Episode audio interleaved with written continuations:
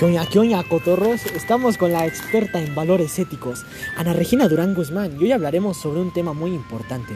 Hablaremos sobre las redes sociales y un poco sobre las fake news que se han estado viralizando a través de este tiempo que hemos estado en pandemia. Así que cuéntenos, señorita Regina, díganos, ¿de qué nos hablará? Ah, gracias, muchas gracias. En primero que nada, buenas tardes. Y empecemos en, en hablar acerca del, bueno, más que nada el comprobar antes de compartir, que es de lo que estamos hablando acerca de las teorías complotistas y de las fake news. Y es que cada día, hora y minuto que pasa, la información y los contenidos en la web crecen de manera exponencial, según estimaciones de Ronker en el 2021. Y es que imagínate, en un día se han publicado 500 millones de tweets, se envían alrededor de 294 mil millones de correos electrónicos, 65 mil millones de mensajes con enviados en WhatsApp, 720 mil horas de video consumidas a YouTube y se realizan 50 billones de búsquedas en Google. No puede ser, es que imagínese la dimensión de información que circula demandalmente.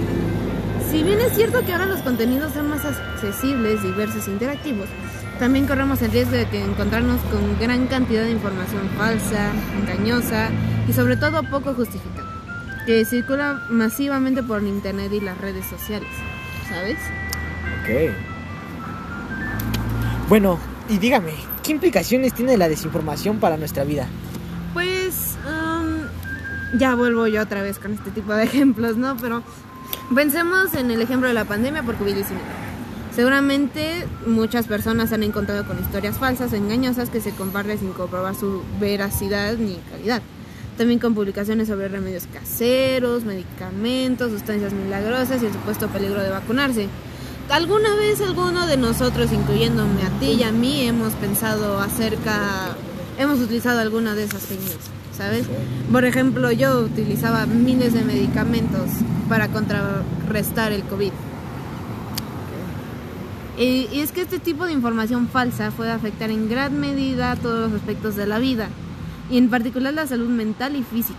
De ahí la importancia de desarrollar habilidades para identificar y evitar la propagación de contenidos falsos o pocos fiables en Internet.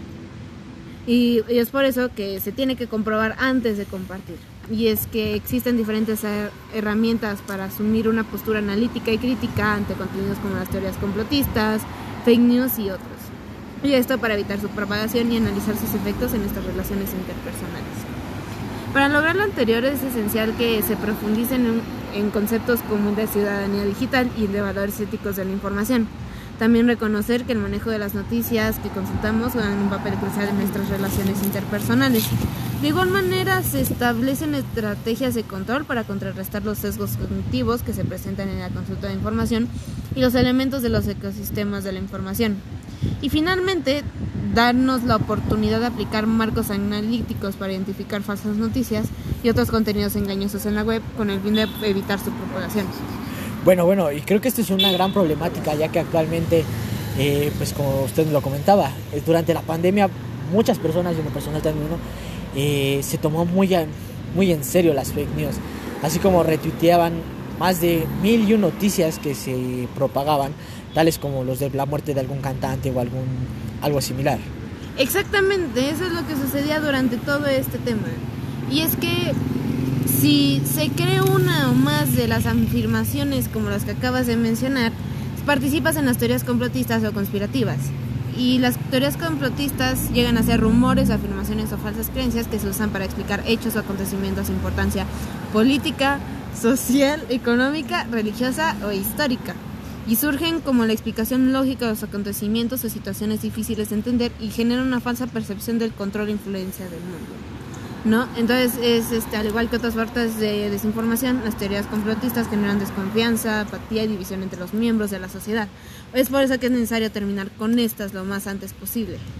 Bueno, bueno, pues ahí lo tienen mis cotorros y aquí lo tienen en este su hermoso podcast.